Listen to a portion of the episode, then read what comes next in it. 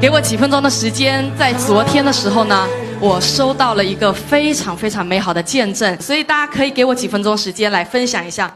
啊，我就照着念，这是这位姐妹发给我的。大家好，我叫萱萱，结婚后和我的丈夫从温州去到贵阳金山，也在那边生活，很感恩今天有这样的机会来分享见证。从去年到今年一年的时间，在我家庭中发生了许多奇妙的事情，让我真切地感受到天赋的爱是何等的奇妙。我的父母是尾生在万国丰收教会的会友，在去年去呃七月份，在我妈妈的鼓励下，我们两夫妻从贵州贵阳来到这边参加青年夏令营。当时的我带着很大的忧愁来到杭州，因为我老公虽然也是出生在基督教的家庭，但是他只是挂名的基督徒，基本上不去教会。读书的时候也是天天通宵玩游戏，他的身体也在这个时候呢被搞坏了。另一件让我很忧愁的事情，就是在去年，我们已经结婚快两年，但我们经过很多的努力，也在很多的医院进行治疗，甚至去上海权威的医院看过，就是没有办法怀上孩子。我们两个的生育状况都非常的糟糕，尤其是我老公检查的结果是他的精子是基本没有存活率的。在不断治疗复查的过程中，就在去去年七月，原本是要去上海继续接受治疗的，经我妈妈的一再要求，我们就决定先来杭州参加聚会，再去上海医院。我们就这样来了。但是我丈夫去上海检查，他愿意；但是来杭州聚会，非常的不情愿。他不喜欢参加聚会。那时候我是把他连哄带骗骗过来的。青年营会的第一天，我丈夫告诉我，他非常抗拒这样形式的聚会，说他一定要走，马上就要走。他说这个教会绝对就是一个异端，不管我怎么说，他就是要马上走。就在那个时候。在当时营会的队长知道我们要走以后，他就和他的妻子来跟我们聊天，跟我们讲了很多他们的经历，然后为我们祷告。之后，我丈夫嘴上是答应继续参加聚会，但是心里他还是非常的想要离开。就在那天晚上，师母也来找我们，跟我们聊天，为我们祷告，非常的感恩。就在那天晚上，他的我的丈夫慢慢的顺服了，但是在夏令营的一个。呃，那一个礼拜里面，他敬拜赞美的时候都不出现，只有牧师讲道的时候才会过来。他说还是没有办法接受这样的敬拜赞美的方式，不过他愿意继续在这边聚会，我已经是非常感恩了。要知道他是一个非常刚硬的人。之后在夏令营的第一个星期的主日，我们都到了滨江的教会聚会，很奇妙，正好在那天，林牧师分享了他自己跟师母不能够生。生育孩子的见证，他和师母也是结婚好几年才有孩子的。接着上帝的医治，他们有了很可爱的两个孩子。听了这个信息以后，虽然我不确定这样的祝福是否会临到我，但是我心里默默的想，我也要依靠主，不再去医院看了，相信上帝会医治我们。就在那天聚会之后，我们就不再决定不再去医院。呃，上海检查了，青年营会还没有结束，我们就先回贵阳了。带着确信天父已经医治我们的信心回去以后，就在去年八月份，我查出我怀孕了，我真的怀孕了，我简直不敢相信天父是这么的信使。七月份来，八月份回去的时候就怀孕了。在整个怀孕的过程中呢，并不是特别的顺利，魔鬼的谎言一直伴着我。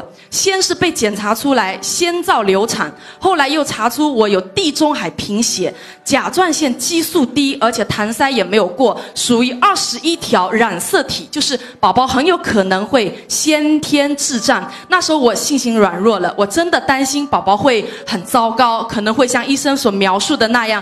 还好我的家人一直鼓励我，他们都说让我要祷。祷告，叫我相信上帝赐给我们的一定是最好的，不要去相信魔鬼的谎言。在那段时间，我一直心里非常的恐惧，一边祷告，一边也相信神给我的宝宝是健康的，但是一边呢又很担心，非常的挣扎，非常非常的精神焦虑。在那段时间，我的丈夫也一直鼓励我，告诉我宝宝是健康的。他也开始每一天和我一起在喜马拉雅听牧师的讲道，每一天在祷告的时候宣告我的孩子是健康的，因为这个孩子是天父给我的。在我在我怀孕五个多月的时候，我们再一次来到杭州参加二零一六年那时候的元旦特会。在到了杭州时候，我们去了牧师家，师母也为我们做了祷告。他祷告说：“宝宝会健健康康，并且是足月生产。”在这次元旦特会后，我们的心更加坚定了几分。回去以后，我不再相信医生怎么说，我相信上帝赐给我的一定是健康的。更奇妙的是，在孕怀孕的这个过程中，我的丈夫也有了很大的改变。他每天早上可以五点起来祷告，每天都要听到，每个主日都去教会。他的改变让我惊讶，天赋。这样奇妙的祝福，我的孕期平平安安的过了，宝宝也是足月生产。当时医生说建议一定要剖腹产，因为我的盆骨窄，顺产可能会有危险。但是我依然选择了顺产。医生当时就说试试吧，如果不行要马上进行手术。在整个生产的过程中，我一直心里祷告求告主，求主帮助我，让我的宝宝平平安安的出生。最后，我的宝宝。平平安安的来到了，并且是顺产，非常的感恩我祷告的主，在天父的祝福中，宝宝来到了我们的生命中，现在已经五个多月，他非常可爱，很聪明，而且很乖，他基本不哭闹，而且非常的爱笑，宝宝成长的特别好，白白胖胖的，孕检史所有医生负面的判断都没有临到孩子，我们这次特意。带着孩子回到杭州，就是要想分享天父在我家庭中美好的祝福。感谢天父，感谢万国丰收教会，感谢这里每一个帮助过我的服侍童工，感谢我们的牧师师母一直在为我们祷告。是你们让我真正认识了认识了耶稣，真正经历了天父的恩典。我深信领受恩典之道，使我们信的正确，活的正确。阿门。阿门。阿门。赞美耶稣。给天父一个大大的掌声。阿门。哇，赞美耶稣！你们站到这里来，哇，祝福你们，祝福你们。你以前很不喜欢我，对不对？好嘞，路亚！我们一起来向他举手，好不好？他站起来好了，我们站起来好了，来向他举手，向他这个孩子举手，让这个孩子一生都走在上帝的恩典里面，上帝的荣耀。天父，我们感谢你，我们祝福我亲爱的弟兄、亲爱的姐妹，他们的生命中已经经历了，而且会更多恩上加恩的经历你丰盛的祝福。主要我要为这个孩子来祷告，这个孩子的生命是你所赏赐的。你赐福托付这个孩子在这个家中，让这个孩子可以在恩典的环境里茁壮成长。主，我祝福这个孩子，让这个孩子一生一世走你带领他走的蒙福的道路，让他持续领受所赐之意，持续领受洪恩。这个家庭必然会成为荣美的见证。祝福他们前面的路是黎明的光，越照越明。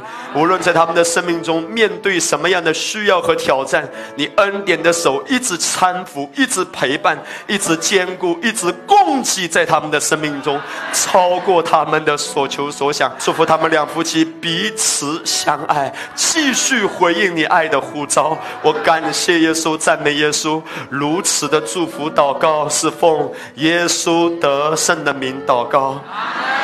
阿门！祝福你们，所有的人来高举双手。Yes Lord，耶！那你可以上来。有一个人，今年你三十八岁。你在听到这篇讲道的时候，你是穿着格子的衣服，有一个数字跟你有关系，叫做六七幺四五六。如果是你，无论你在现场，你到前面来；若是你该看视频、音频，你可以举起手。等一下，我为你祷告。有这样的人吗？是你吗？OK，数字跟你有关系吗？你报给我什么数字？六七幺四五六。六七幺四五六。哇，今年三十八岁。高举双手来，就是现在。所有的人都高举双手，我要请你们来为这个弟兄来祷告。阿门。阿巴达拉亚巴达拉亚的，来开口来祷告。也是喽。注意听，神要对你说：你所有的无力，在你内心最深处，你觉得不可能的，你觉得无能为力的，阿爸天父要在你的生命中做一个奇妙的神迹。你知道今天，他把你叫出来，在我几天以前祷告的时候，神就把这个感动放在了我的里面。他特别要对你说：“孩子，走下去。你内心最深处，你觉得很不可能的、很无力的，他会让你看见奇妙的反转。就在接下去这几个月的时间，在今年接下去，现在是十月份，到明年二月份，你会看见你心中最渴望的事，一定会有翻转，一定会有神迹。在接下去的这几个月，你只要来敬拜他，神会让你看见荣耀的灵。”充满你，关乎你的家庭，神要做医治的工作。我奉耶稣的名，医治的流永留在你的家中。天父爱的大能神迹充满你的家。也是 Lord，医治的流永流涌进这个家中。谢谢你。也是 Lord。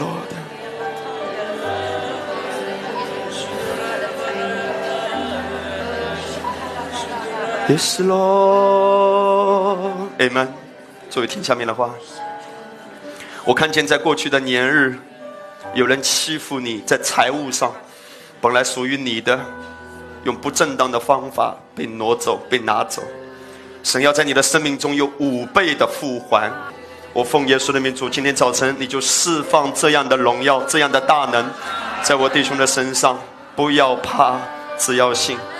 超自然的门要打开，神奇奇事正在发生，正在发生。耶稣，我感谢你，我赞美你。谢谢主耶稣，在我今天的分享在预备的时候，我觉得神在我的里面给我有一个很深的触摸。我知道在今天的话语分享的过程里面，神要在我们的中间做医治和更新的工作。有一些的人在你听到的过程中，你就会被医治。我要跟大家继续谈这个主题，叫做医治和兴盛。我要再一次如此坦然无惧地说，上帝的心意就是要让我们活出兴盛，也承受他赐福我们一切属天的健康。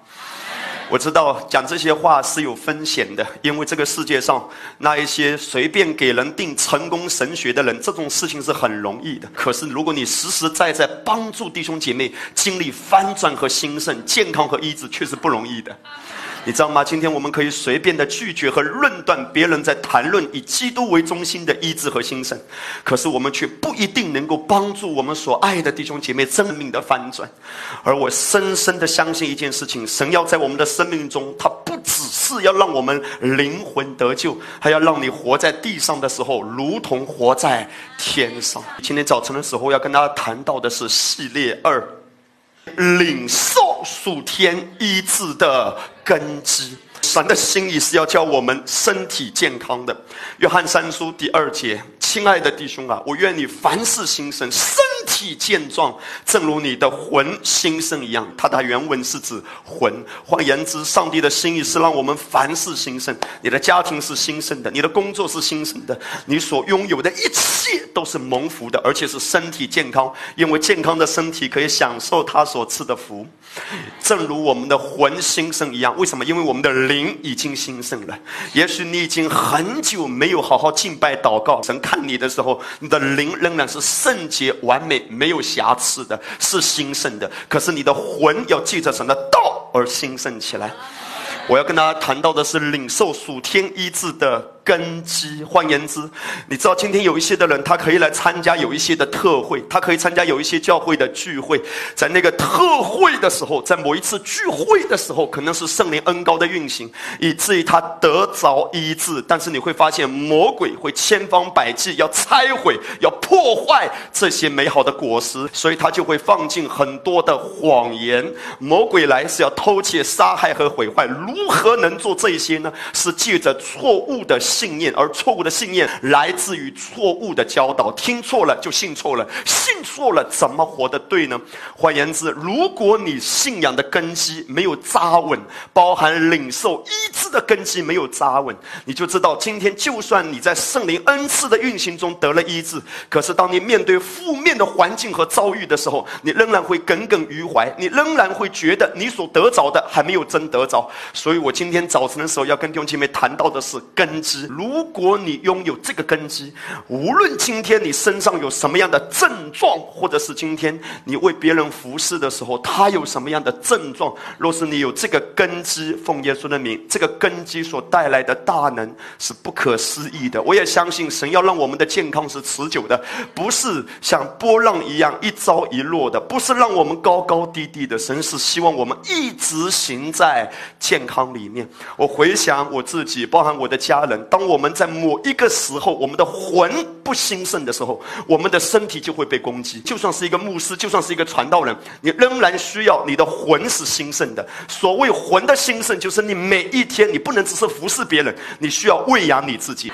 你知道，今天有很多的人，他是在转发恩典福音，但他自己不一定聆听恩典福音。他跟别人说：“哎呦，万国丰收，好好啊，好在哪里？我不知道。”你可以成为一个水源，你自己仍然渴死；你可以成为一个给别人烧饭的，你自己仍然很饥饿的。神的心意是要让你自己大大蒙福，健康属于你，兴盛属于你。所以今天早晨的时候，我要跟大家谈到一个根基，而我只谈到一方面。如果这个根基你抓住了，你抓稳了。我一定相信，奇妙的医治的神迹会接二连三的如浪潮一样发生在我们中间的。事实上，我已经看见，相对于去年、今年，我们教会领受医治的神迹的见证更多了，领受医治也更容易了。这就是神的国，神的国是需要一步一步让我们去经历的。我们不是今天信了耶稣，我们什么都懂了。事实上，神已经把很多奇妙的祝福都已经放在了你的里面，但是你需要花时间去不断的聆听，去领受神的道。而神的道会教导和开启你，带领你去经历所有这些属天的心善。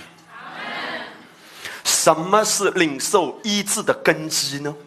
让我先从一段圣经开始，《马可福音》第十章。有一天，有一个少年官来找耶稣。这个少年官来看耶稣的时候，他就向耶稣跪下。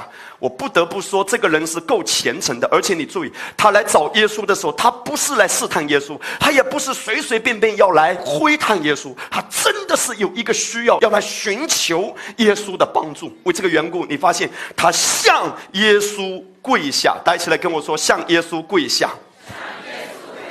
他真的是跪在耶稣面前的。当他向耶稣跪下的时候，他就问耶稣说：“他说良善的夫子，我可以做什么才承受永生呢？”耶稣就跟他讲摩西律法。耶稣说：“摩西律法上书上所记载的一切，你是知道的，不可杀人，不可奸淫，不可偷盗，不可作假见证，不可不可，所有摩西的律法。”他对耶稣说：“夫子，这一切我从小都遵守了。”这是一句又愚蠢又骄傲的话。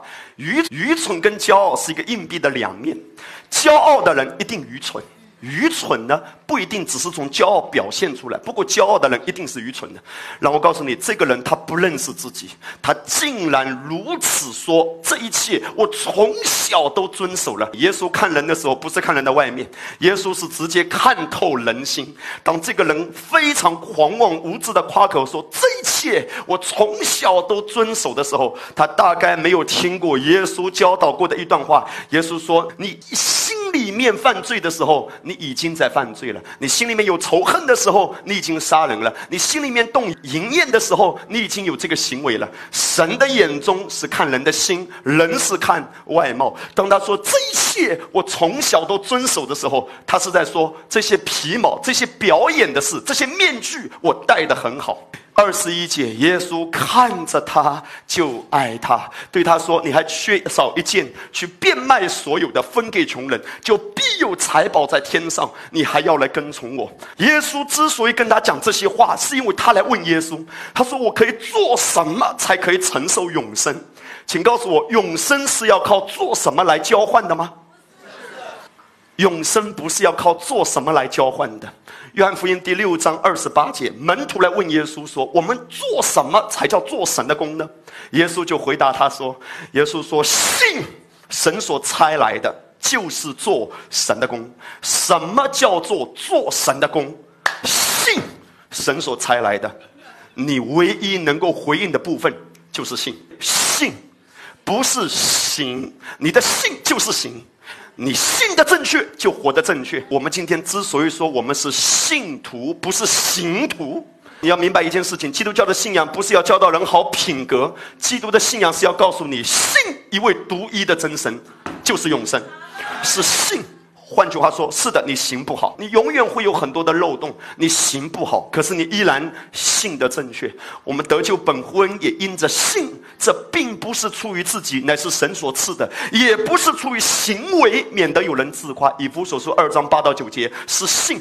可是你发现，耶稣给他的回答真是让人感到惊讶。耶稣竟然跟他谈行为：“嘿，良善的夫子，我做什么才可以承受永生？”耶稣说：“OK，去行。”奇怪，我们的领受救恩不是要靠信吗？为什么耶稣在跟他谈行呢？而且耶稣挑战他说：“你还要缺少一件，去变卖所有的，分给穷人，而且还要跟随我。”耶稣竟然没有跟他谈信，耶稣在跟他谈行，很奇怪。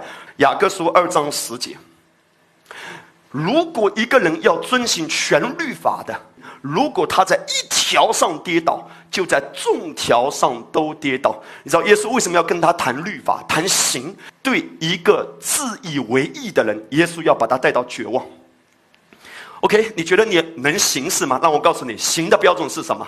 摩西的律法都要遵守，而且你还要变卖所有，并且要跟随我。如果你做得到，你的行为可以把你带到救恩。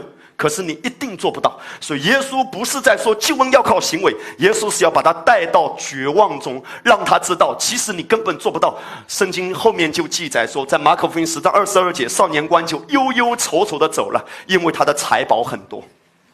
你知道为什么你不忧愁吗？因为你财宝不多。这个人就哎呀，还要变卖这么多东西，并且要来跟随耶稣，做不到啊，他就忧忧愁愁的走了。耶稣是在告诉他说：“其实你不需要那么忧愁，你就可以得到永生，只要你信。不过你是个律法主义者，你觉得你是有好行为来交换救恩的，那我就把标准告诉你，而你做不到。为这个缘故，你要来信。”这个人说：“这一切我从小都遵行了。”他的意思是说，我至少表演的很好，我至少面具做的很好。可是耶稣后面揭穿他，耶稣说：“OK，如果你真的做得到，我把真正的标准告诉你。”他一听到真的标准，他就忧忧愁愁的走了，因为在这些标准面前，他完全显明自己的软弱和无能。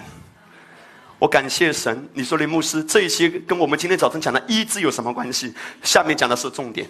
耶稣面对的是一个极其无知、极其愚蠢、也极其骄傲的人。不过，在过去的一个礼拜，当我为着今天早晨的分享在神面前祷告的时候，我觉得神一直把这句话放在我的里面，在我的心中回荡。当我睡觉，当我洗脸，这句话一直在我的心里回荡，就是耶稣看着他就爱他。弟兄姐妹，我必须要说这句话深出我心。你知道耶稣看着是什么人？看着的是一个律法主义者，一个自以为是的人，一个骄傲无知的人。可是你发现，耶稣早就看穿他。你不要以为耶稣不知道，耶稣没有揭穿，不代表他无知。耶稣看着他，就爱他。这就是领受医治的根基。耶稣看着你，就爱你。我要让你抓住这句话。今天早晨，如果你已经听懂了，现在聚会已经结束了，大门在这里。这就是我今天早晨的重点。怎么样的人可以领受医治？知道耶稣爱我的人，不是因为你进食祷告。今天有很多错误的教导，让人用进食来换取医治。如果进食换取医治的话，那个血肉妇女没有资格的，因为血肉妇女她不但没有进食。他连出现在人群中的资格都没有。马太福音第九章，有一天耶稣在人群中有一个血肉妇女，她在人群中摸到耶稣的衣裳穗子，有印象吗？他对自己说：“我只要摸到耶稣的衣裳穗子，我就得医治。”很多的人都触摸耶稣。这个故事等一下我们会着重谈到，非常有意思。而当他摸到耶稣的衣裳穗子的时候，耶稣感觉到有能力从他身上出去。如果你回头看马太福音九章二十二节，圣经说，当耶稣感觉到有能力出去的时候，耶稣就转过去看他。虽然圣经没有写着这句话，不过我一定相信，耶稣看着他就爱他。耶稣看着他。就爱他，耶稣转过去看他，耶稣的眼睛和他的心总是紧紧相连，耶稣的心总是以极大的慈悲和温柔回应他所眼睛看见的，以及同样马太福音第九章三十五节，耶稣走遍各城各乡，在会堂里教训人，也医治各样的病症，传天国的福音。他看见许多的人，就怜悯他们，因为他们如同羊没有牧人一样，一个人没有被牧养是很可怜的。一个人没有稳定的教会被牧养，这个人是很可怜的。耶稣看到他们就怜悯他们，因为以色列没有牧人。但是耶稣说：“我来了，我是好牧人。好牧人为羊舍命。好牧人的表现是什么？看见他就爱他。”今天早晨我必须要邀请你，在林里面好像拿起一个放大镜，把阳光聚焦到你身上。耶稣看着你，就爱你。马可福音第一章里面记载，耶稣在马可福音所记载的第一个神迹，就是耶稣医治大麻风的病人。事实上，大麻风病人不是耶稣所行的。马可福音特意把这个神迹记在第一个。当耶稣下了山之后，有一个长大麻风的，他跪在耶稣面前说：“主啊，你若肯，必能叫我洁净的。”摩西的律法规定，麻风病人一定要被隔离，他不可以跟任何人接触。在恩典之下，耶稣触摸病人，在。恩典之下，耶稣让这个被隔离的人享受他的爱。在律法之下，麻风病具有传染力；在恩典之下，医治有传染力。耶稣的医治是有传染力的。我一定相信，不只是一个糖尿病人得医治。当见证分享出来的时候，这一些的见证会成为涟漪的效应。就算我们中间有些的人，你看现场直播，也许你在想：嘿，为什么只有？董弟兄糖尿病可以得医治，让我告诉你，不管你是糖尿病、酸尿病、烂尿病，都得医治。神迹是有传染力的，见证是有传染力的，话语是有感染力的。再讲回来，马可福音第一章，当耶稣看见这个麻风病人跪在他面前的时候，圣经没有记载这句话，不过我一定相信，耶稣看着他就爱他。耶稣就伸手摸他，其实完全没有必要，因为耶稣一句话就可以让他得医治。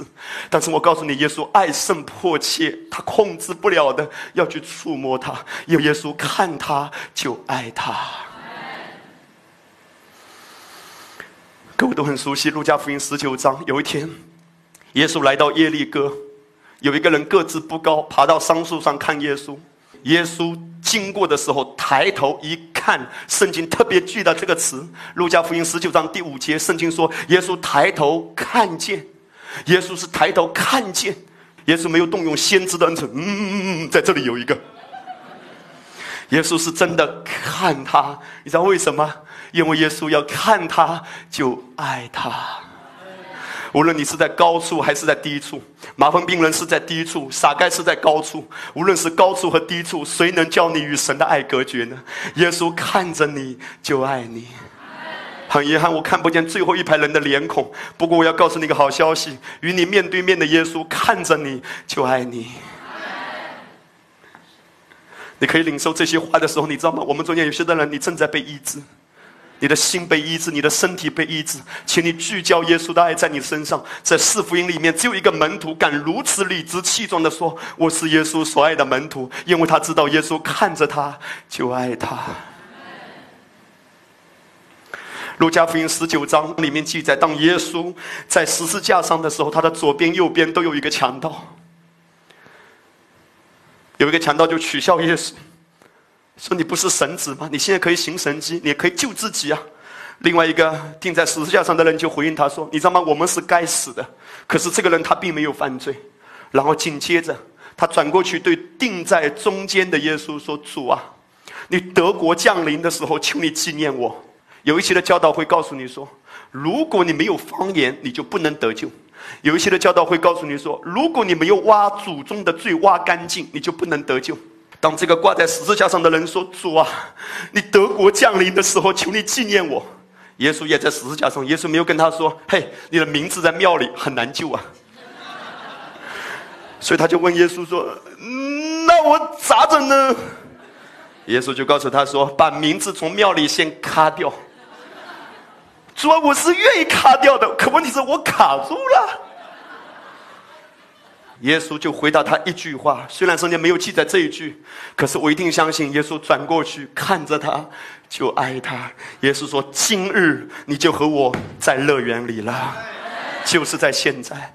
为什么？因为耶稣看着他，就爱他。我们最熟悉的是路加福音二十二章里面所记载的那一天，当彼得。”理直气壮的夸下海口，说：“众人都跌倒，我彼得万里长城永不倒。”当彼得如此夸口的时候，很快就会跌倒。保罗说：“若有人自以为站立得稳，需要谨慎，免得跌倒。当你以为你站立得稳的时候，你定会跌倒。”有人以为你不需要恩典，你的经济不会出问题，因为你很厉害，你很能。我看过任何一个人，但凡对自己有信心，经济就会出问题。我看过一些的人，他很对自己的身体健康有信心，因为他运动，因为他有健康的饮食。我却看过运动和健康饮食的人，因为没有依赖神的恩典，照样有绝症。林牧师没有意思要取笑任何人，我没有资格做这些事情。不过我语带尊重的说，如果一个人他不是依靠恩典而自以为对自己的肉体有信心，你一定会跌倒。圣经说的非常清楚，肉体是不可靠的，你要依靠恩典。彼得开始依靠肉体，说众人都跌倒，我彼得绝不跌倒。你发现什么事情？当耶稣基督被捕的时候，有一个人就指着彼得说：“嘿，我知道你是跟耶稣一伙的，因为我曾经在一个微信群里面，你跟耶稣都在。”所以耶稣就被人家追捕和鞭打，但是彼得就远远的跟着。那个人就指控彼得说：“我知道你跟他是一伙的。”到后来，彼得咬紧牙关，他斩钉截铁的说：“他甚至发毒誓说，我不认得那个人。”路加福音二十二章里面就记载，耶稣基督转过身看着彼得。耶稣转过来，为什么圣经描述的这么详细？我不知道。不过我一定知道，耶稣转过来看彼得的时候，耶稣的眼神里绝对不是定罪和控告，也绝对不会说：“哎呀，小子，你太让我失望了。”我一定相信不是如此。我相信是这一句话，虽然圣经没有记载，但是我一定相信耶稣看着他就爱他。事实上，在路加福音二十二章三十二节，耶稣已经为彼得祷告。耶稣说：“彼得，当你回头以后，你要兼顾你的弟兄。”我一定相信，当耶稣看着他，就爱他。对彼得说：“彼得，我爱你。你会跌倒，我知道你会软弱，不过我深爱你。我知道，当你状态好的时候，你会夸口；你状态不好的时候，我知道你会控告。但是你再等我一会儿，当我复活以后，我会来寻找你。”耶稣这些话没有说出口，不过在耶稣的眼神里面。已经表达了，耶稣看着他就爱他。今天早晨我再次说这句话，请你坐在你的位置上的时候，你把耶稣的爱聚焦在你自己身上。耶稣看着你就爱你。在过去的一个礼拜，我刚才说这句话，从早晨到晚上一直在我的心里回荡。我知道是神在对我说话。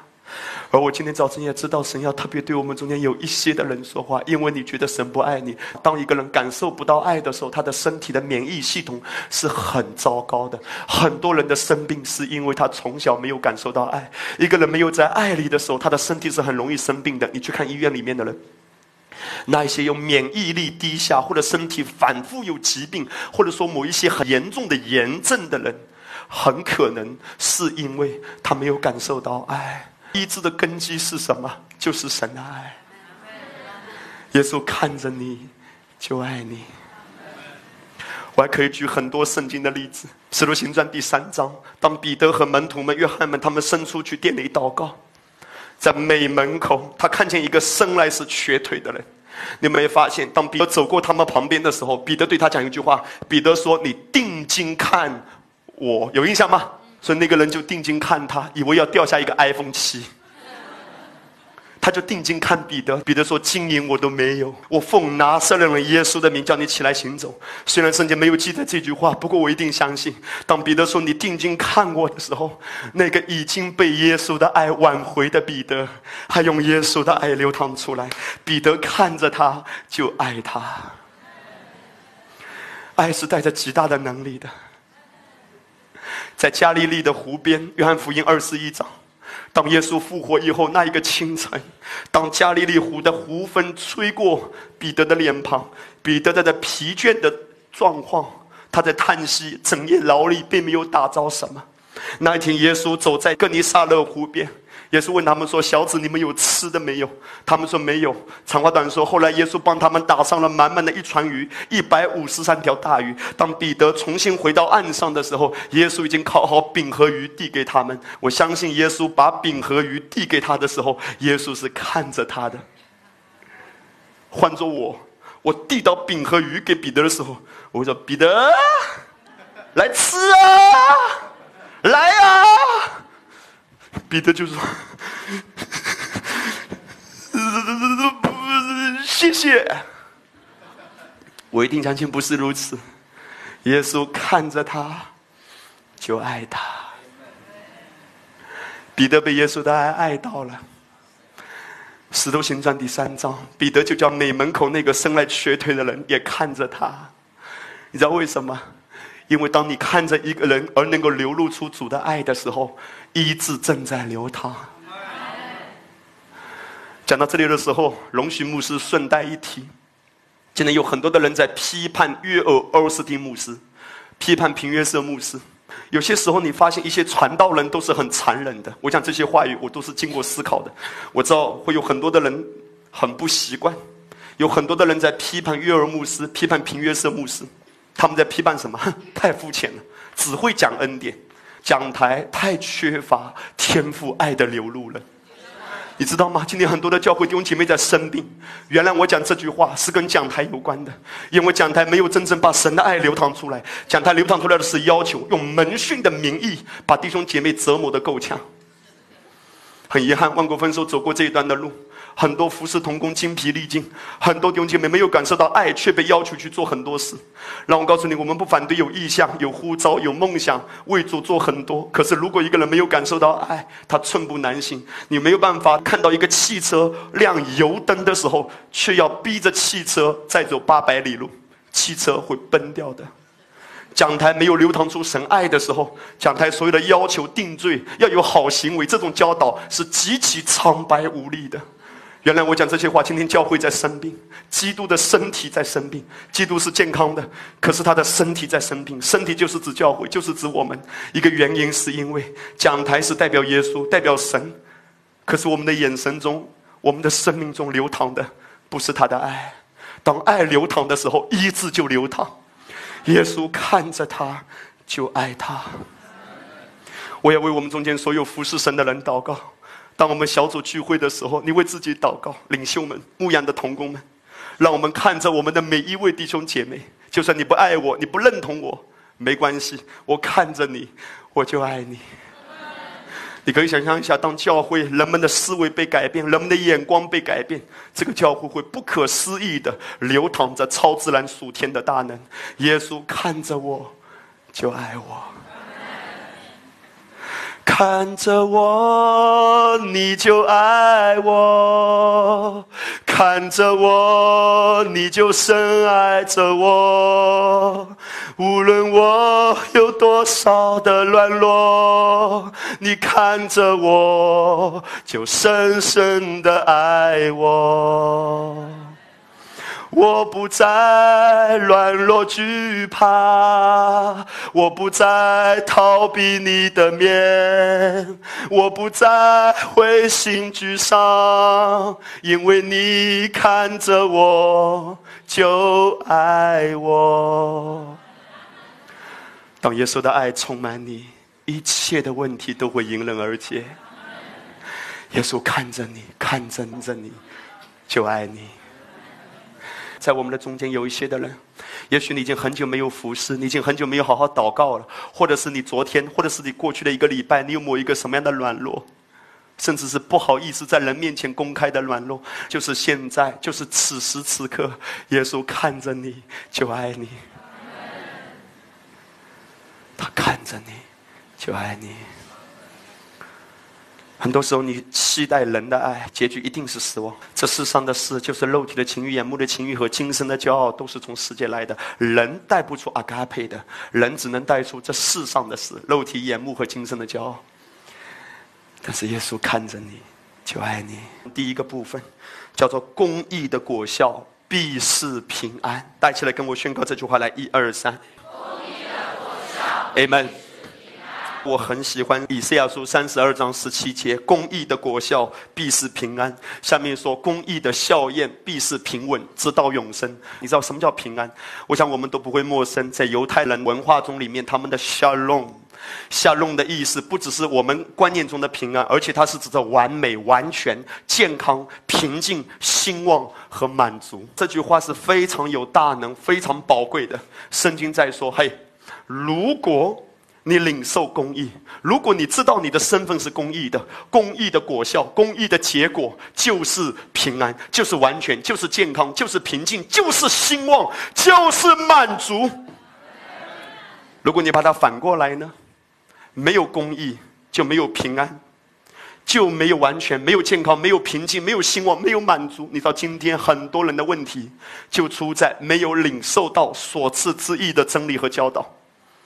我下面要跟大家谈到，你知道一个人什么叫婴孩？圣经里面谈到的婴孩，跟很多宗教人士观念中的婴孩、属灵的婴孩是截然不同的。我们观念中什么叫婴孩嘛？哦，这个人啊，刚刚信耶稣。哦，这个人啊，信主信了五十年，他信主的时间比我年纪还大，谁是婴孩还说不定呢。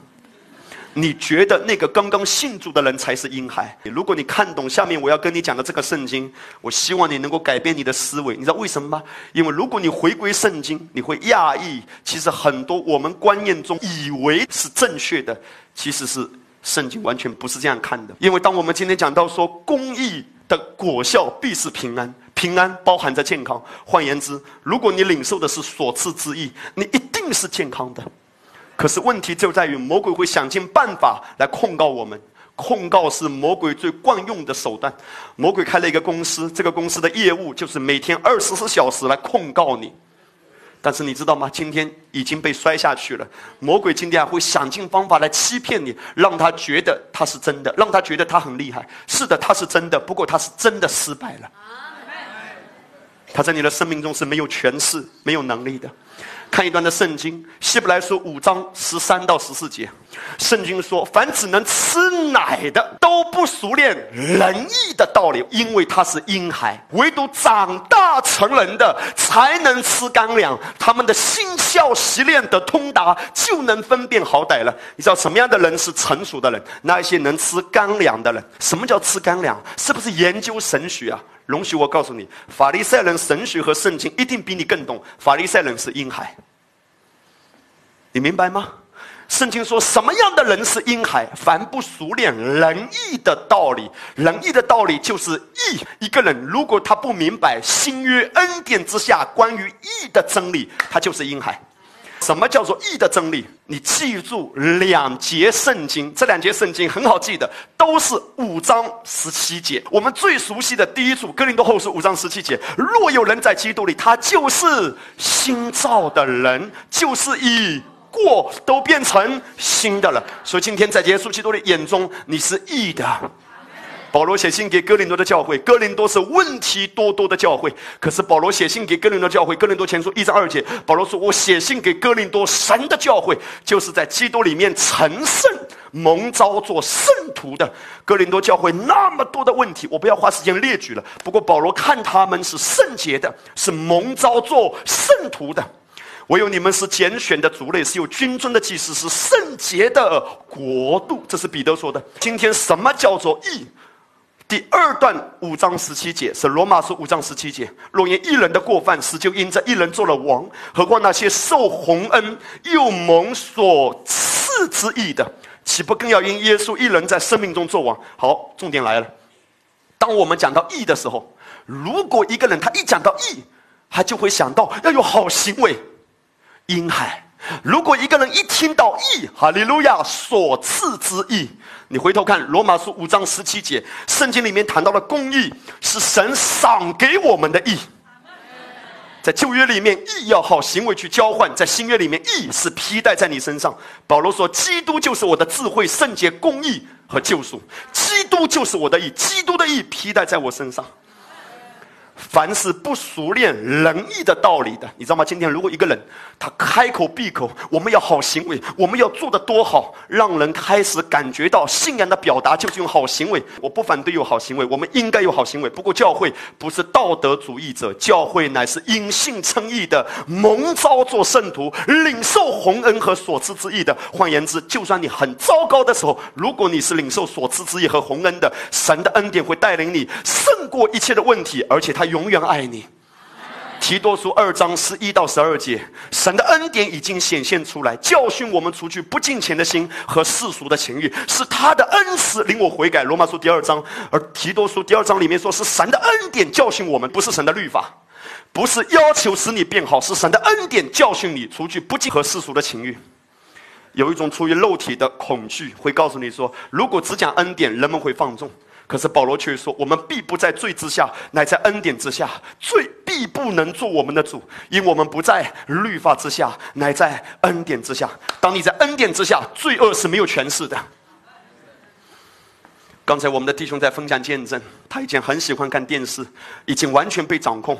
可是，一旦他知道他是义的，一个人需要有多厚的脸皮，才能够对这样的自己说：“我是义的。”可是，如果你愿意理直气壮的信任神的话，你不是婴孩，你是吃干粮的，你已经长大成人，你能分辨好歹，那些歹的、坏的，我都拒绝，因为我是义的，我是刚强的。一个人一旦分辨好歹，就说明他已经开始长大成人，而长大成人是来自于他领受所赐之义。义是一个赏赐，义不是行为交换的结果。人的义都像污秽的衣服，很多的人。讲到这里的时候，顺带一提，我知道你不好意思来现场，因为你的教会的原因。我也知道你可能还在疑惑的过程里，因为你觉得万国丰收的教导，人家告诉你说很可怕，可怕的不得了，魔鬼很怕。真的，万国丰收的教导非常危险，破折号对魔鬼而言。无论你多糟糕，你多软弱，耶稣永远爱你，耶稣的义已经披戴在你身上。罗马书十一章二十九节，神的恩赐和选召没有后悔。如果他把义给你了，他永远不会收回。我们纵然失信，他仍然是可信的，因为他不能背负他自己。你永远是义的，你知道吗？一个小孩子他不明白义，当他自己状态不好的时候，他就会开始自我定罪，你的医治就挪开了。什么样的时候医治会持续发生在你身上？就算你极其糟糕的时候，你一边在抽烟，你还要对自己说，在基督里我是圣洁的。如果你敢讲这个话，烟瘾将彻底崩溃。你的生命会彻底得自由。我认同这个教导，我认同这样的话语。注意听，我们之所以敢如此讲这些话，是因为如果我们讲一半的真理，我们稍微讲点恩典，又用律法来平衡，人们是不会真正得释放的。万国丰收也不会成为今天的万国丰收。保罗说：“我传的道，很多人被祝福，但抵挡的人也很多。有敞开又有功效的门为我打开，但抵挡的人很多。如果你明白义是所赐之义的，不要看行为，只看他的恩典。他的恩赐和选召没有后悔，而且是熟练。你不只是听过，哎呀，我是义的，我是义的。你一软弱，你一糟糕，你一发脾气，你就觉得自己很糟糕。你还是不熟练，你只是听过，你只是蜻蜓点水。真正熟练的是永远看自己是圣洁、没有瑕疵的，是熟练义的道理。”你就是成熟的人，你不再是婴孩。完全不是用行为来衡量自己的身份，而是永远认定自己的身份，藐视你糟糕的行为。因为一切的行为都是从里面发出的，你的里面被改变，外面就改变。唯有他的恩典教训我们，除去不敬虔的心。你不要告诉我说你的引证有多厉害，因为你一切的引证都在恩典面前完全的瓦解。道成了肉身，匆匆满满住在我们中间。有恩典，有真理。道就是神，道就是基督，基督就是恩典的本身。基督在你生命中掌权，你就在生命中掌权。没有任何事情可以搅扰你，因为你认识你的身份。你的身份所发出的能力是超越的，超越这世界一切的物质界。你知道吗？医治的根基是什么？除了神的爱，还有神的意义。医治会发生在你身上，你只要认识你是义的，我们中间有些的人，有一些已经结婚的人，一些的症状，以致医生告诉你说你不能生孩子。让我告诉你，每天领圣餐，抹膏油，对自己说我是圣洁的，我是被爱的，果子会结出来。你像一棵树栽在溪水旁，按时候结果子，叶子也不枯干，按时候结果子。当你对自己宣告我是义的，果子就会结出来，一定会结出来，百分之一百。凡不熟练仁义的，你看。以赛亚书六十四章第六节，人的义都像污秽的衣服。我再说，在旧约里面，人是要靠自己的义来交换恩典的。可是圣经却说，人的义都像污秽的衣服。你知道什么叫污秽的衣服？等一下我会谈到，污秽的衣服是要谈一个人，他用自己的努力，用自己的虔诚去交换神恩典的时候，那个努力、那个虔诚被称为自义，而那个义的原文是复数，就是用很多的虔诚。你可能通宵祷告。你可能进食祷告，你害怕自己睡着，扇着耳光祷告。你把圣经读二十遍，我告诉你，我不反对你祷告，我甚至不反对你进食，我更不反对你读经。不过我告诉你，如果你用努力去交换恩典，你已经在自义，而自义就是污秽的衣服，污秽的衣服就是破烂的、肮脏的破布，在神眼中一文不值。什么样的时候你可以领受恩典吗？就是你对他无条件的爱有信心的时候，你不看自己的一塌糊涂，你只看神的恩典的时候，义的大能在你身上发生。而你不要忘记，刚才我们读的义的果效就是平安。如果你每一天宣告我是被爱的，我是公义的，义的果效就是平安。义在你的生命中会发生果效，那个果效就是兴盛，就是富足，就是健康。义的功效就是平安。平安不只是让你晚上不失眠而已，平安是指全方面的。亲爱的弟兄啊，我愿你凡事兴盛，身体健壮，正如你的魂兴盛一样。这是全方面的兴盛。义的功效就是平安。换言之，如果一个人自我定罪，我糟糕，我软弱，我不爱主，我又说错了，我又想错了。其实你每一天都会有这种挣扎，而你一旦把焦点放回自己的问题，义的功效一旦被挪开，那结果就是没有平安，人们就开始有压力、失眠、担忧、惧怕、贫穷、耿耿于怀、患得患失、忐忑不安，seven up and eight down，七上八下。我们的心里面有时候很疲惫，因为你忘了你是谁，你是义的，你是义的，而义对我来说意味着什么？义人必有恩典慈爱随着他，义人的路像黎明的光，越照越明，直到日落。虽然跌倒，也必七次兴起，七次兴起，七代表完全，完全的兴起。魔鬼打趴你了吗？哈利路亚，思密达，下一次我还是会重新起来的。魔鬼会偷窃，魔鬼会压制。耶稣说：“我来了是要叫你得生命，并且得到更丰盛。义的功效就是平安，就是平安。我牢牢站在义的地位和身份上。”我现在让弟兄姐妹看见这一段的圣经，因为这节的圣经，有些的人如果还不清楚的话，你还是会活在一些定罪感里面。今天有一些的人会质问说：“嘿，你们难道不要认罪吗？”万国丰收教会的牧师证明，万国丰收是要认罪的。不过，怎么谈论认罪？认罪的含义是什么？可能跟有一些的人想象的不一样。因为圣经说：“我们若认自己的罪，神是信实的，是公义的，必要赦免我们的罪，洗净我们一切的不义。”太好了。有人以为我们是不要认罪的，我们是认罪的。不过，什么叫做认罪，要搞清楚。如果在这一点上没有搞清楚，很多时候人们还是会晃来晃去。一下子我是罪人，一下子我是义人。你到底是罪人还是义人？总之我不是人，我也搞不清楚。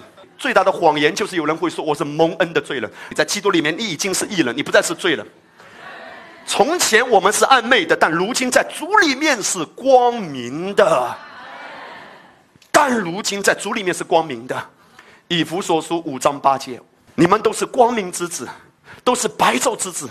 我们不属黑暗，也不属幽暗的。铁萨罗尼迦前书五章五节，你们不是黑暗之子，不是幽暗之子，你是光明之子。呃，我今天状态好的时候，我是光明之子；我跌倒软弱了，就是黑暗之子。所以一上一下，一光一暗，每天很辛苦，在换来换去。就像今天有一个男人说：“哎呀，我今天像个男人的时候，我是男人；我软弱的时候像个女人。啊，我今天走路阳刚的时候，我是个男人；砰，跌倒了起来，我是女人了。”艺人永远是艺人，艺人的身份是不可以被改变的。你的罪没有办法让你失去艺人的身份，为什么？如果你的罪能够让你失去艺人的身份，你压根永远没有机会做艺人，因为你在信主以前，你就是个罪人。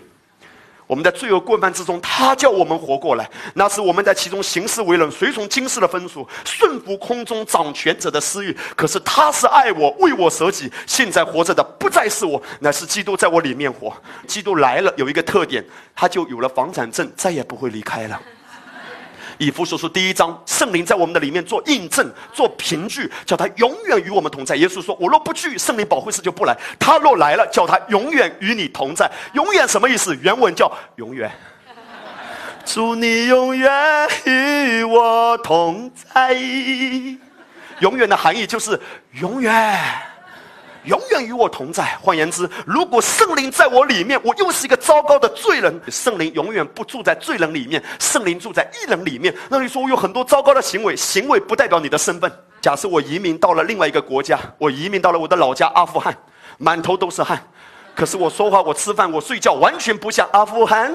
我仍然是一个中国人。你告诉我说，我的护照是阿富汗，但是我的生活，我所活出来的状态还是一个汉人。我的身份是不是因此就变成了不是阿富汗？不会，还是阿富汗。但是我的生活不像阿富汗。你听懂吗？听不懂的话，你正在流汗。你的生活、你的行为没有办法否认你的身份。保罗说：“从前我们是暧昧的，如今在主里面是光明的。行事为人就要像光明之子。”保罗为什么要讲这个话？行事为人要像，说明你不像，但不像不代表你没有这个身份。恭喜你，你已经得着了。我是光明之子，我是白昼之子。那你说为什么我们还要认罪？认罪，如果你了解它原文的含义，我希望你下两跳半，因为今天很多的人总是在宣告我是个罪人。什么叫做认罪？认，它的希腊文是 homologio，homologio 的含义是说一样的话，公开宣布持有同样的观点。homologio 它是当时一个法律用词，在法律上作证的时候，homologio 它是指一个人公开承认一个既定的事实。认这个词是说一样的话，不是我们中文里面的认和我认了认，招不招我都招。不是这个意思，认的原文是说一样的话，可问题是你总是要跟谁嘛？跟谁说同样的话？跟谁持同样的观点？毫无疑问，我们不可能跟魔鬼说同样的观点，我们跟神说同样的观点。认罪的意思就是在罪的问题上，我跟上帝说一样的话。上帝怎么看罪的，我也怎么看罪；上帝怎么看我的问题的，我也怎么看我的问题。那个才叫认罪。事实上，如果你发现中文圣经认罪只有出现两次，一次是雅各书，一次是约翰一书第一章。而今天很多的人信仰生活里面最大的比例竟然是认罪，早晨起来认罪，晚上睡觉前认罪。信仰生活的崩溃就是来自于错误的焦点。当你把焦点放在自己的问题上，信仰是没有能力的。哥林多后书第三章，我们仰望他的荣光，就荣上加荣。你看耶稣，就像耶稣。如果你把焦点放在自己的问题上，软弱无力；可是你把焦点放在耶稣身上，你的生命中就反射他的荣光。月亮之所以发光，是因为月亮反射太阳的光；你之所以能发光，是因为你反射耶稣的光。你只看耶稣，想耶稣，谈论耶稣，敬拜耶稣，高举耶稣，提到耶稣，你的生命中不发光是不可能的。换言之，认罪不是告诉神你做错了什么，而是同意神和神说一样的话。关于你的罪，他所说过的和做过的，什么叫认罪？认罪就是和神说同样的话，在罪的观点上和神说同样的话。你不需要提醒神，为什么呢？因为上帝早就知道，神不需要你反复提醒他你有多糟糕。若不然，他为何要差遣他的儿子耶稣来拯救你？他早知道你有多糟糕了，你不需要反复提醒他。主啊，我糟糕，我又犯了什么罪？上帝说：“你把我当什么？瞎了还是耳朵聋了？”你在不断的告诉我你有多糟糕。你是觉得你这样告诉我了，你良心更平安呢？还是你觉得我看不见、听不见，非要你来提醒我？你不需要反复提醒神你有多糟糕，他早就知道你有多糟糕。为一人死是少有的，为人人死或者有敢做的，唯有基督。在我们还做罪人的时候，就为我们死，神的爱就再次向我们显明了。罗马书第五章，上帝早知道你有缺点，上帝早知道你不爱刷牙，你晚上睡觉打呼噜，而且你有脚气，上帝都知道。不过在你最糟糕、软弱、失败、疲惫、无能为力的时候，他已经爱了你了。他拿着吉他对你说：“莫名我就喜欢你。”他拣选你，在创立世界以前，在基督里拣选你。没有你就已经有他，你还没有生下来，你的名字已经在他册上了。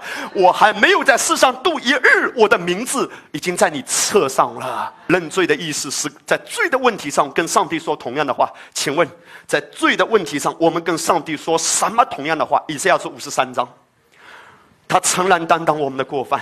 为我们的罪孽压伤，因他受的刑罚，我们得平安；因他受的鞭伤，我们得医治。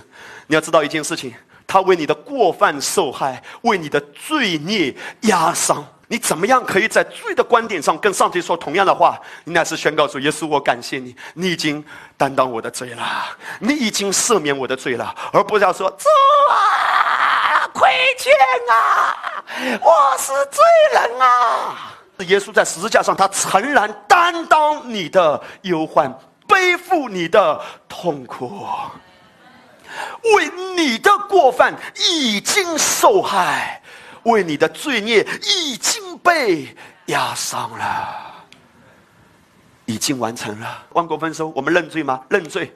认罪什么意思？我们在罪的问题上跟耶稣说一样的话，在耶稣基督里面，我已经被拯救，现在活着的不再是我，在基督里我是新造的人，旧事过都变成新的了。罗马书第八章，谁能控告神所拣选的人呢？有神称他们为义了，不是神称他们为罪了，神称他们为义了。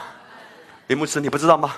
我一年才来教会来两次。如果你是真正重生的，就、心里相信、口里承认的，有神称你为义了，谁能控告你呢？当你领受所赐之意，你反而会更加爱主的。林牧师，你不知道吗？我真的不愿意来聚会，尤其不愿意来万国分手，更受不了万国分手这个自吹自擂、总是觉得自己很帅的那个牧师。有神称你为义了，有谁控告眼光不太好的你呢？有谁能控告呢？有神称你为义啦。无论是高处低处，谁能叫我与神的爱隔绝呢？这爱是在主耶稣基督里的。什么叫认罪？认罪其实是任意祷告，不是认罪祷告。真正的认罪是在罪的观点上跟耶稣说一样的话。在耶稣基督里面，我是新造的人，旧事已过，都变成新的了。向过去挥挥手，向耶稣握手，向软弱挥挥手，向释迦握手，完全的告别罪疚感对你的控告和折磨。希伯来书第十章。我们的心已经被洁净了，我们是因耶稣的血得以坦然进入至圣所。在旧约诗篇一百篇说，以称谢进入他的门，以赞美进入他的院。在旧约里面是要一道程序一道程序的。今天很多人在教导敬拜的时候，仍然在这样告诉你说：“嘿，你敬拜的是要先赞美，然后才能敬拜，因为以称谢进入他的门，以赞美进入他的院。”感谢主，我不是活在旧约。圣经在希伯来书第十章说，我们因耶稣的血得以坦然进入至圣所。希伯来书第四章，我们只管坦然无惧来到。施恩的宝座前，施恩宝座就是约柜，约柜在至圣所。换言之，我们今天不需要记得称谢进入他的门，赞美进入他的院，我直接站在至圣所。你明白吗？在律法和恩典掺杂的教导里面，人们是分不清楚什么叫圣所和至圣所。我们仍然要一道程序，一道程序。可是圣经希伯来书第十章很清楚的说，我们是直接来到施恩宝座前。罗马书第八章，圣灵与我们的心同证，我们是神的儿女，因此我们呼叫阿巴发热。在旧约里面，没有人敢轻易的说阿巴父啊，所有的人都说你是威严的耶和华，那阿巴上帝啊。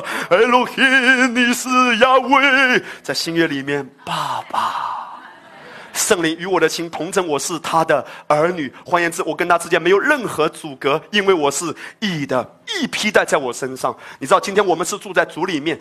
约翰福音第十五章，耶稣说：“你们住在我里面，我也住在你们里面。”我们怎么住在主里面呢？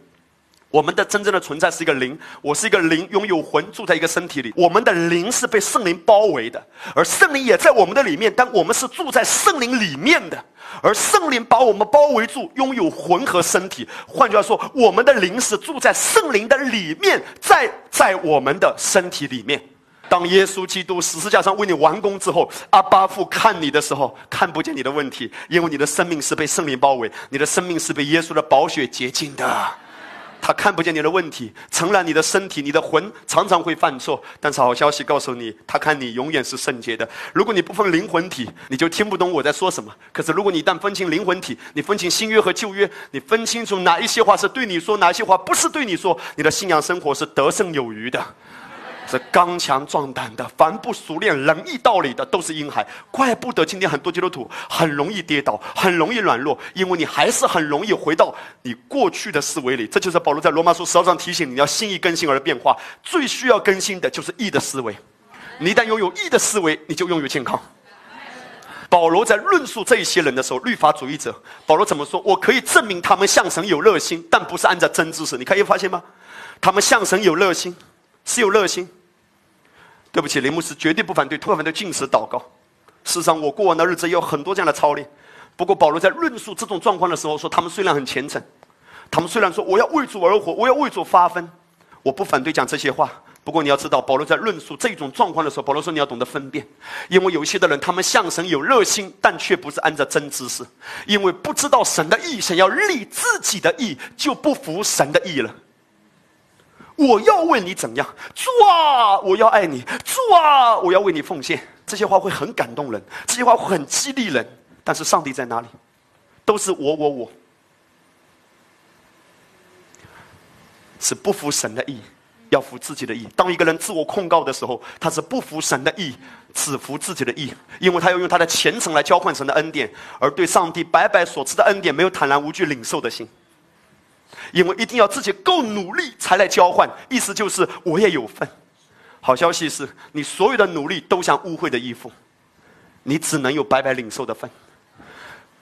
不服神的意，下面说律法的总结，总结的原文就是终结，就是基督，使凡信他的都得着义。义是信来着的，是信。我只要信。义的功效就是平安。我相信我是义的结果，一定是平安。平安、消融、兴盛、健康、完全，美好的事情接二连三。义的功效就是平安。今天早晨的时候，我希望万国分说，每一个弟兄姐妹都抓住这句话：义的功效就是平安。我持续领受，领受洪恩，领受所赐之义。义的功效必是平安。马可福音第五章里面记载这个故事：有一天，有一个管会堂的名叫雅鲁来找耶稣，因为他的女儿十二岁，已经快要死了，所以他就请耶稣要去到他的家里面来医治他的女儿。但是在半路中的时候，圣经说，当耶稣和他同去，有许多人跟随他，在半路中有一个女人患了十二年的血漏，在好些医生手里受了许多的苦，又花尽了他所有的，一点也不见好，病势反倒更重了。我特别把这几个词用不同的颜色标出来，因为当我在默想这些圣经的时候，这两个词跳出来。第一个叫花尽了，第二个叫更重了。我很遗憾的说，一个人去错一个教会是很危险的，一个人信错耶稣是很危险的，就像一个人嫁错老公也是危险的。花尽了反而更重了，你明白吗？错误的方向会带来灾难的结果。我以前不明白，为什么找医生花尽了却更重了呢？难道医生不能够给他一些治疗吗？我后来查考，我才明白，原来他找的是宗教医生。在当时的社会，有一种医生是被称为宗教医生的，他不单单有一些基本的医学的知识，他会嗯嗯嗯这种。所以加上这一招，再用一些所谓的医学知识结合，人们以为效果更快，其实是非常堕落和迷信的。这些宗教医生，你知道他会怎么做吗？他会告诉病人说：“哦，你之所以身上有某个炎症，是因为你睡觉的时候没有四十五度角这样子睡，所以你要这个角度睡三天，你就会好。”胡说八道，非常迷信。此外，他会给病人抓一些的药，然后在药里面撒上一些泥土，要跟泥土拌着吃。一个人领受的教导里面掺杂着泥土，会把他搞死的。我相信纯正的恩典福音的浪潮会席卷中国，会席卷华人世界，因为教会受苦的日子已经够了。教会有很多的传道人、基督徒，很努力去追求，说我要看到复兴，可是看见的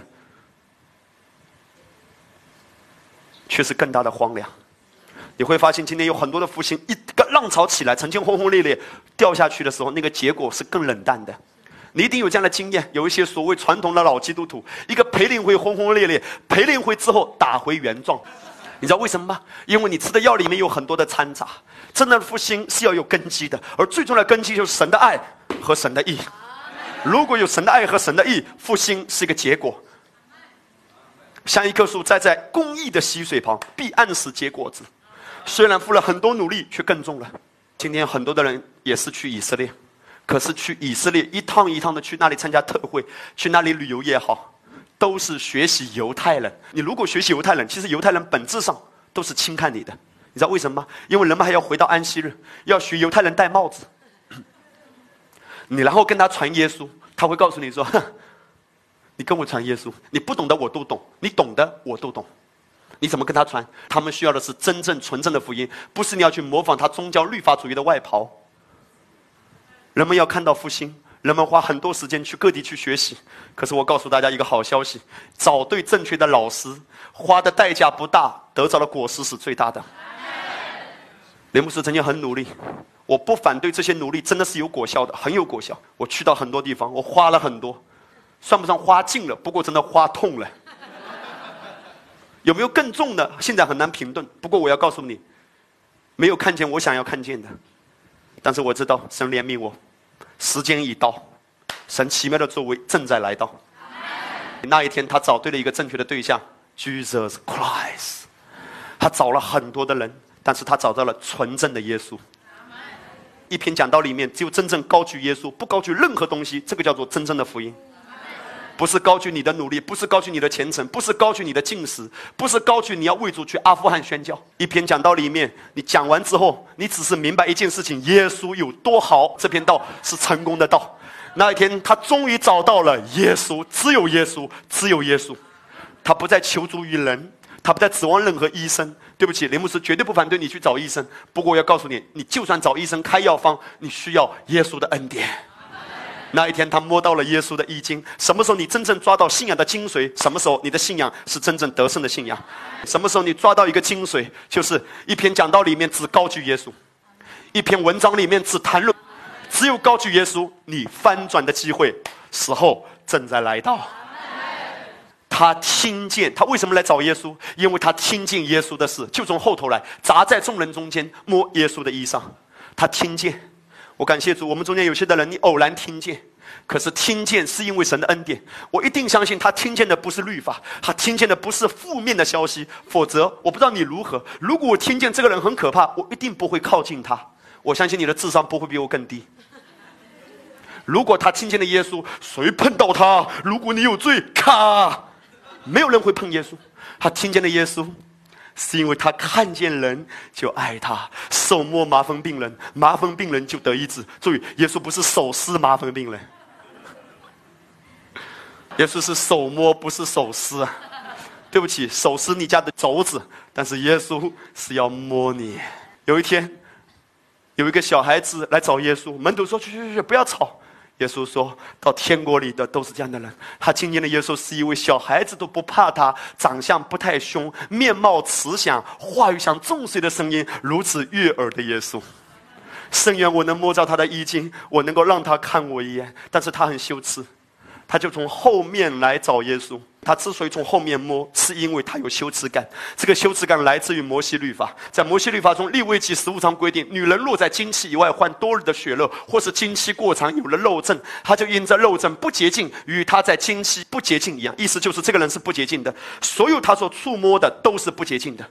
他不可以触摸任何人，被他摸到的都不洁净，他自己也不洁净。意思就是你很脏，所以他走在人群的时候，他为了要告诉别人他有病，他就会说我是麻风病人，不洁净了，不洁净了。意思就是我有病啊，我有病啊，我有病啊，不要来靠近我。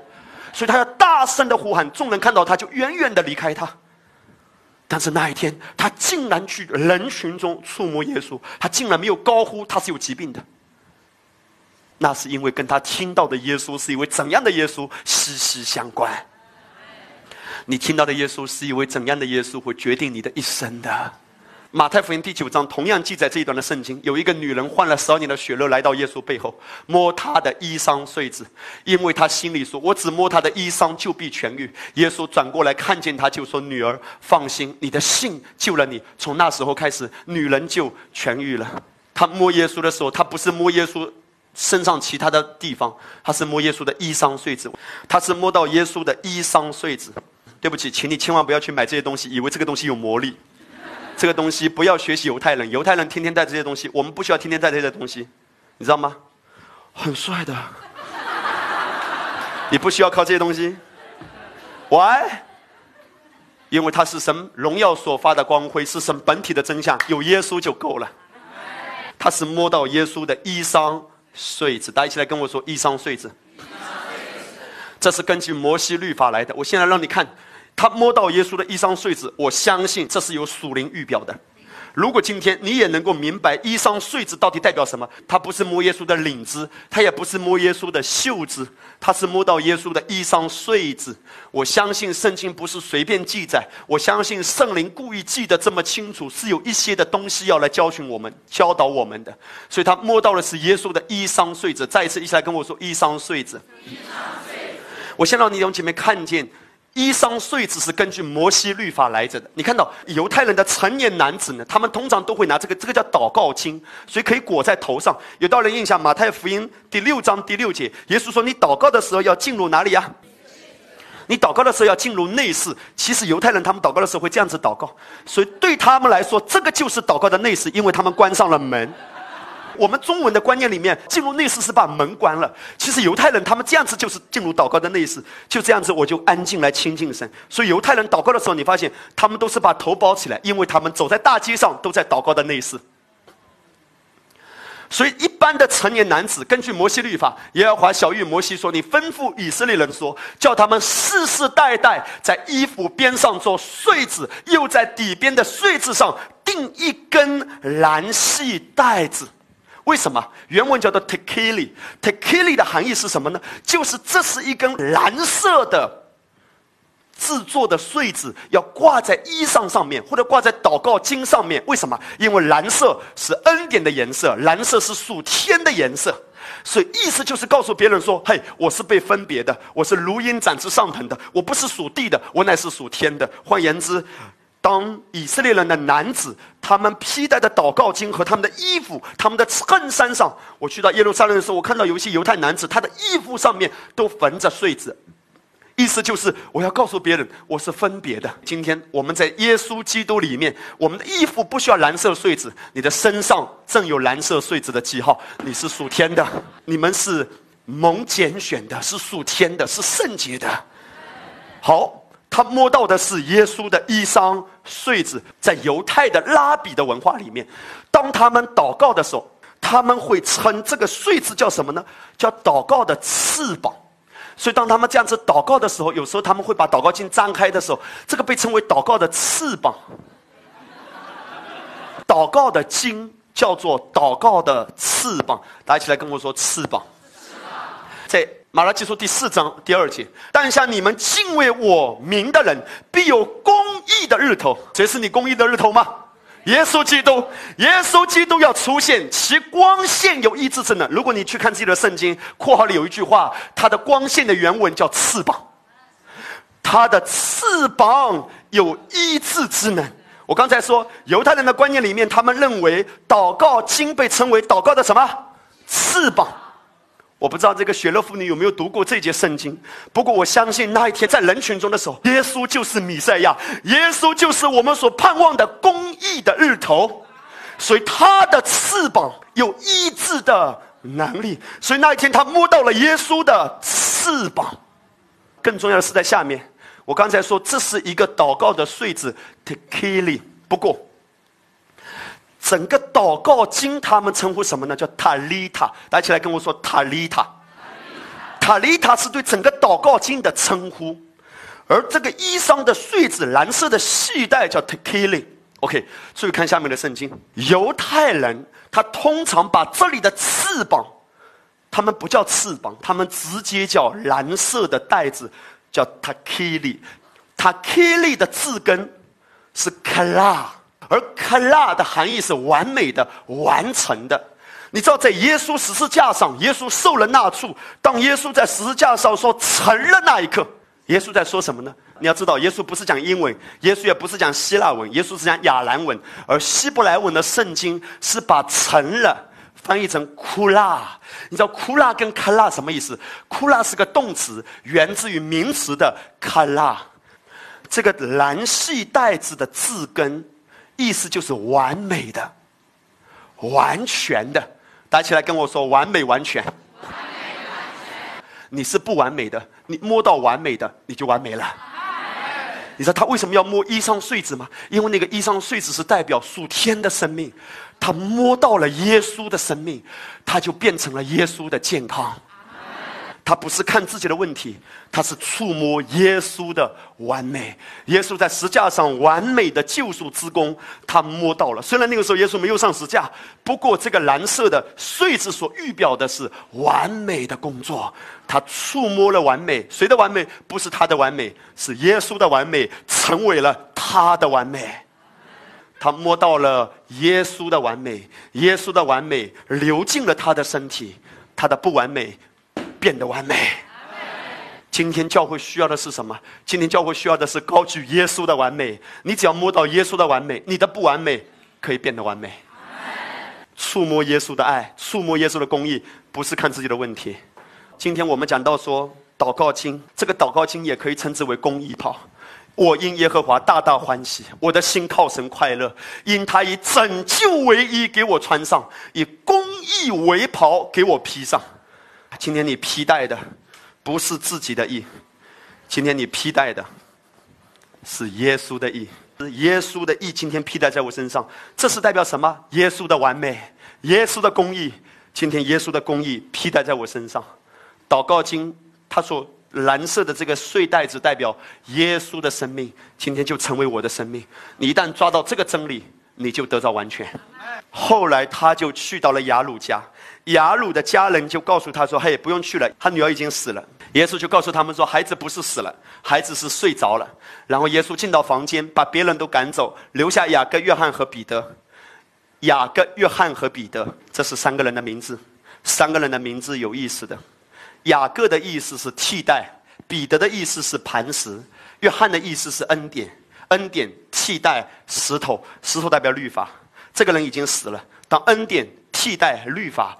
人就会活过来，你可以看见吗？把别人都赶出去，耶稣基督只让雅各、约翰、彼得留在房间里。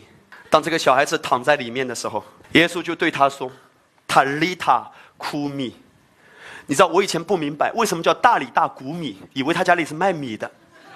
大里大谷米，然后中文的解释不准确，翻出来的意思就是说：“闺女，我吩咐你起来。”有多人有印象？我刚才说这个东西叫什么？整个祷告经叫做塔利塔，祷告的穗子叫什么 t e k i l i 但是整个祷告经叫塔利塔。什么叫塔利塔库米？库米的意思就是起来。这个人已经死了，没有生命了，生病了。我们中间有些的人，如果你觉得你的某一个器官已经死了，已经生病了，这个代表什么？以拯救为衣，以公义为袍。塔利塔的意思就是公义的袍。还起来跟我说公义的袍。耶稣说：“塔利塔库米什么意思？其实这个女孩子躺在床上，耶稣把塔利塔是盖在她身上的。然后他说：‘塔利塔下面的女孩子，你给我起来。’这个人就醒过来。耶稣是在做一个先知性的行动。耶稣是在说，在公义袍下面的死人要活过来。年轻人的未来在于他要被公义的袍遮盖，告诉他说你是圣洁的。这个年轻人会活过来。”年轻人，还有万国丰收，让我们的青年牧区充满了公益的话语。我们不要给年轻人定罪，说你这个死人呐，没有盼望啊，糟糕啊，软弱啊，定罪会叫人死。塔利塔下面的人会枯米重新起来的，非常精彩。一旦一个教会宣讲公义所赐之意，这个教会一定会活过来。万国丰收正在生机勃勃的往前行的。当我们宣讲公义，所知之义，所知之义，死掉的会活过来，伤掉的会得痊愈。塔利塔下面的教会活过来，这个女孩子十二岁，代表青年的时代，变雅明的时代。你家里面的年轻人，当你宣讲公义，神赏赐给你的公义，年轻人一定会活过来。不要用定罪的眼光，不要用要求的眼光去衡量他们。上帝的公义遮盖他们，他们会复苏。蓝系带子被称为 takili，但整条祷告经被称为塔利塔。塔利塔的意思就是公义的袍。每一天用神的话语来洗去自己的定罪感。不要在家里没有任何控告的声音啊！你知道吗？你这么糟糕啊！要去教会聚会，连去教会聚会都可以成为一个控告的理由的。完全的爱，完全的接纳，要告诉他说：“嘿，你知道吗？你已经两年没有去教会了。耶稣看着你，就爱你。你可以讲出这种话吗？耶稣看着你，就爱你。嘿，你已经三个月忘了十一奉献了。耶稣看着你，就爱你。雷牧师今天要做什么？你是公益的，你是公益的。今天有没有谁是生日啊？有没有谁生日啊？昨天有没有谁生日啊？来，你是公益的，赞美主耶稣，哎们。看到这个，对自己说我是公益的。再说一遍，不要浪费钱去买祷告经。我们明年也许有机会要去一趟以色列，不过我告诉你，我们不是去以色列学犹太人的一些律法的东西，我们乃是来更多的领受耶稣的恩典。今天我要做一个结束了，我的结尾就是：医治的根基是什么？神的爱和神的义。公义之下的人必活过来。如果你有疾病，对自己说：“我是圣洁的，我领受神的意，疾病会脱落，死亡会离开。”一起从位置上站起来。